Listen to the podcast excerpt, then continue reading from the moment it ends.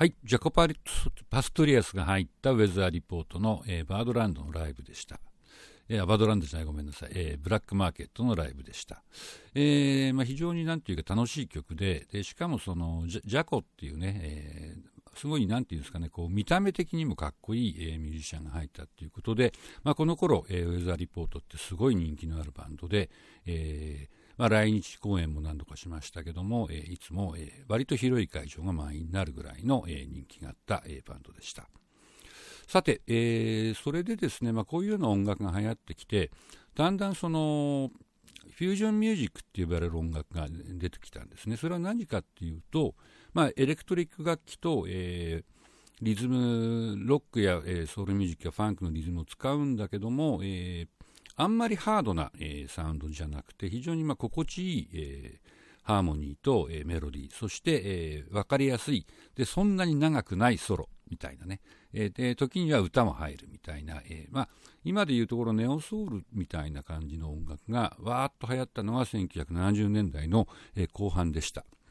で、えー、そのきっかけになったアルバムがジョージ・ベンソンというギタリストのブリージンというアルバムなんですけども、まあ、ジョージ・ベンソンは、えー、60年代から活躍している非常にテクニックのあるジャズギタリストなんですけども、まあ、本人あの歌もうまくてですね、えーそれまでのアルバムでも何曲か歌ってたんですけども、そのブリージンが大ヒットした後で、えー、ほとんど半分ぐらい歌手みたいになっちゃって、えー、まあ、なんて言うんでしょうかね、そのソウルミュージックの歌手兼、えー、めちゃくちゃうまいジャズギタリストみたいなスタンスになったんですが、まあ、そのきっかけを作ったアルバム、ブリージンのタイトルソングを聴いてください。え、最初に入ってくる、えー、ストリングスはクラス・オーガーマンっていうアレンジャーが書いてます。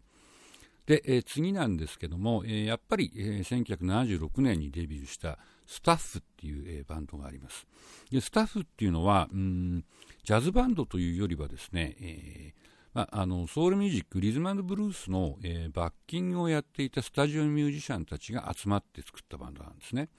ですので、えー、管楽器が入ってなく、えー、ギター2本、キーボード、えー、ベース、で面白いのはドラムが2人いるツインドラムだっていうところだと思います。で全員がものすごいテクニシャンでただジャズ色がそんなに強くなくてどっちかっていうとインストゥルメンタルの R&B みたいなところが面白いんじゃないかなと思います。で、えーと、今日は、えーと、1976年のモントルージャズフェスティバルのライブから、えー、スティービー・ワンダの曲なんですけども「サインド・シールドデリバード」っていう曲を聴いてみたいと思います。えー、次はですね、クルセダーズっていう、えー、バンドなんですけども、まあ、クルセダーズっていうのは実は1960年代の、えー、半ばぐらいから活躍しているジャズバンドで、最初はジャズクルセダーズっていうね、名前だったんですけども、えーまあ、このフュージョンが流行る時代のちょっと前にジャズを取っちゃってザ・クルセダーズって名前にしたんですね。で、このバンドは、えー、テナーサックス、トロンボーン、2管のフロントがいて、えー、ギターがいて、えー、エレクトリックピアノとかピアノを弾く人がいて、で、ベース、ドラムっていう、え、編成なんですけども、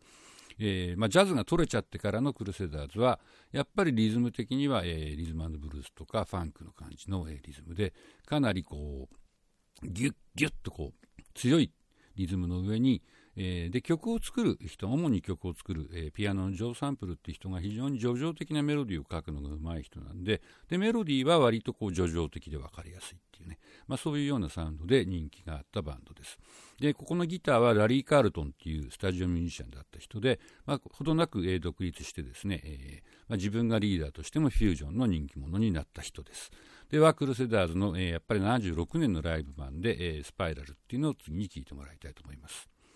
で、えー、7曲目なんですが、えー、クインシー・ジョーンズ、えーまあ、ビッグバンドのリーダー、アレンジャーとして、やっぱり60年代の初めから大活躍している売れっ子なんですけども、今彼も、えー、70年代に入る頃からだんだんジャズのビッグバンドというよりは、えー、ポップミュージックとか、えー、ソウルミュージックリズムブルース的な、えー、サウンドを取り入れて、まあ、自分がアレンジをしてプロデュースをしてっていうアルバムを作るようになりました。で今日聞いてもらうのは「スタッフ・ライク・ザット」っていう1978年、えー、まさにフュージョンの大ブームの真っ只中にできたアルバムなんですけども、まあ、ここでは本当に、えー、ボーカルをたくさんフィーチャーし、まあ、リズムも非常に気持ちのいい、え